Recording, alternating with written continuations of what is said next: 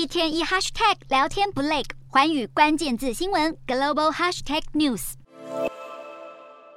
中国新疆乌鲁木齐一场民宅火灾，官方公布酿成十人死亡，网络传言更有超过四十多人葬身火海。当地政府称是民众自救能力不足使然，激起中国社会大众的不满，认为政府推卸责任。上海、北京、湖南、四川等地接连出现示威人潮，这波犹如快闪般的抗议潮引起国际社会的关注，民众高举白纸向政府当局表达不满，不只要求反省防疫政策，更提出。民主自由，中共下台，习近平下台的政治诉求，白纸革命扩大延烧，已在全球各地发酵。今天的国际新闻评论要来谈谈白纸革命，让人联想到一九七六年的四五运动，以及一九八九年的六四学运。外界认为这是习近平掌权十年以来的最大危机，挑起中共专制独裁的敏感神经。北京当局会如何看待整起事件？习近平又会采取哪些手段来平息呢？社会运动及抗争示威，这在民主社会是稀松平常的事。人民表达言论自由，无论是针对私人经济利益，或是表达公民意见，甚至是抨击政府领导，是民主国家的常态。在台湾更是司空见惯的日常。不过，在威权体制的国家，尤其是独裁专制的中国，恐怕是相当危险的政治事件。轻则被监控、恐吓，落得噤声的下场；重则可能被消失，甚至有掉脑袋、自此消失匿迹的危机。如今，中国这 场白纸革命闹得惊天动地，后果会如何，让人十分担忧。部分观点认为，这是因为中共强行动态清零的风控防疫措施，导致人民出入不便、经济萧条、生活困顿，所以社会积怨已久，一夕之间不满情绪爆发出来。但是细看白纸革命的各种诉求，不单只是为了民生经济，更勇于表达对于政治压制的无奈。这些人过去隐身在网络或政治角落，平时不敢妄议政事，顶多在网网络空间中语带讽刺的酸言酸语，现在以一张白纸道尽了被压抑许久的政治正确，不自由无宁史溢出了中国社会的反动意识。白纸革命说不上是一场具有颠覆性的政治运动，正确来说是集结了中国社会累积许久的不满情绪，包括了经济、教育、正义、人权、政治等各面向的集合体。所以这场运动注定不会产生立即的政治效果，没有任何主导力量带头，自发性的公民运动、多元的议题表达以及毫无计划性的遍地开花，让中共中央完全处在状况外。简单来说，习近平找不到始作俑者的主谋，推给境外势力干涉根本没有说服力，因为北京当局才是造成这场风波的主要源头。外界都在看中共如何平息白纸革命，是会抓捕议论分子，还是转移焦点？而习近平的底线是什么？会买单示威群众的诉求吗？这恐怕对刚延任第三任期的习近平来说是相当困难的决定。如果强硬压制，甚至采取如对待六四学运的血腥镇压手段，将会引起国际社会的挞伐，让中国陷入更不稳定的状态。但是如果放任不管，或是默默接受群众意见，哪怕只是松绑清零政策，更担忧会有群起仿效的风险，这不利于习近平政治权威的树立。中共不可能会轻轻放下。现实上，中共目前的应对方式是先以拖待变，利用管制网络空间的数位手段，防止相关情势持续扩散。网格化是中共社会控制的主要策略，目的便是要截断社会自主意识的横向连结。当然，一旦争议及挑战平息之后，接下来的政治整肃绝对不会放过。那么，那些上街头的人涉及到政治敏感议题的诉求，将可能被政治清零。现阶段，中共表现出的冷静与低调，只是为了避免事态扩大，而不是独裁者的恩庇。中共惯性溯及既往的政治报复，难保会出现第二次文革。国际社会怎么看待中国这场白纸革命？眼看全球各地反共意识因而再度升温，跟进白纸举牌声援的示威行动越来越多，各国政府也陆续提出对中国情势的警示，无不担忧中国内部爆发更严重的政治动乱，尤其是中共封闭的政治运作逻辑，封城恐怕会是习近平清洗反对势力的手段与借口。而更糟的状况是，习近平为了转移焦点，操作民粹爱国意识，对外采取军事行动，尤其是制造台海冲突、冒进发动战事来掩盖对内镇压的行径，不是不可能。持平而论，这是中国社会面对独裁政体的宿命。习近平严任的政治野心，势必会树立自己的权威，绝对会加强对内控制力道。那么社会反动犹如拍打皮球一样，反弹会越拍越高，这是专制统治的恶性循环。这场白纸革命就算短暂被压制，但仍会是冲击政权稳定的不定时炸弹，而中共也不会示弱，任其无止境存在。可以想象的是，社会反动力量一旦被启动，中共对内惩治恐怕会更甚于对待香港那些默默无名、高举白纸的中国民众会面临的处境，恐怕外界难以知晓，实在让人担心不已。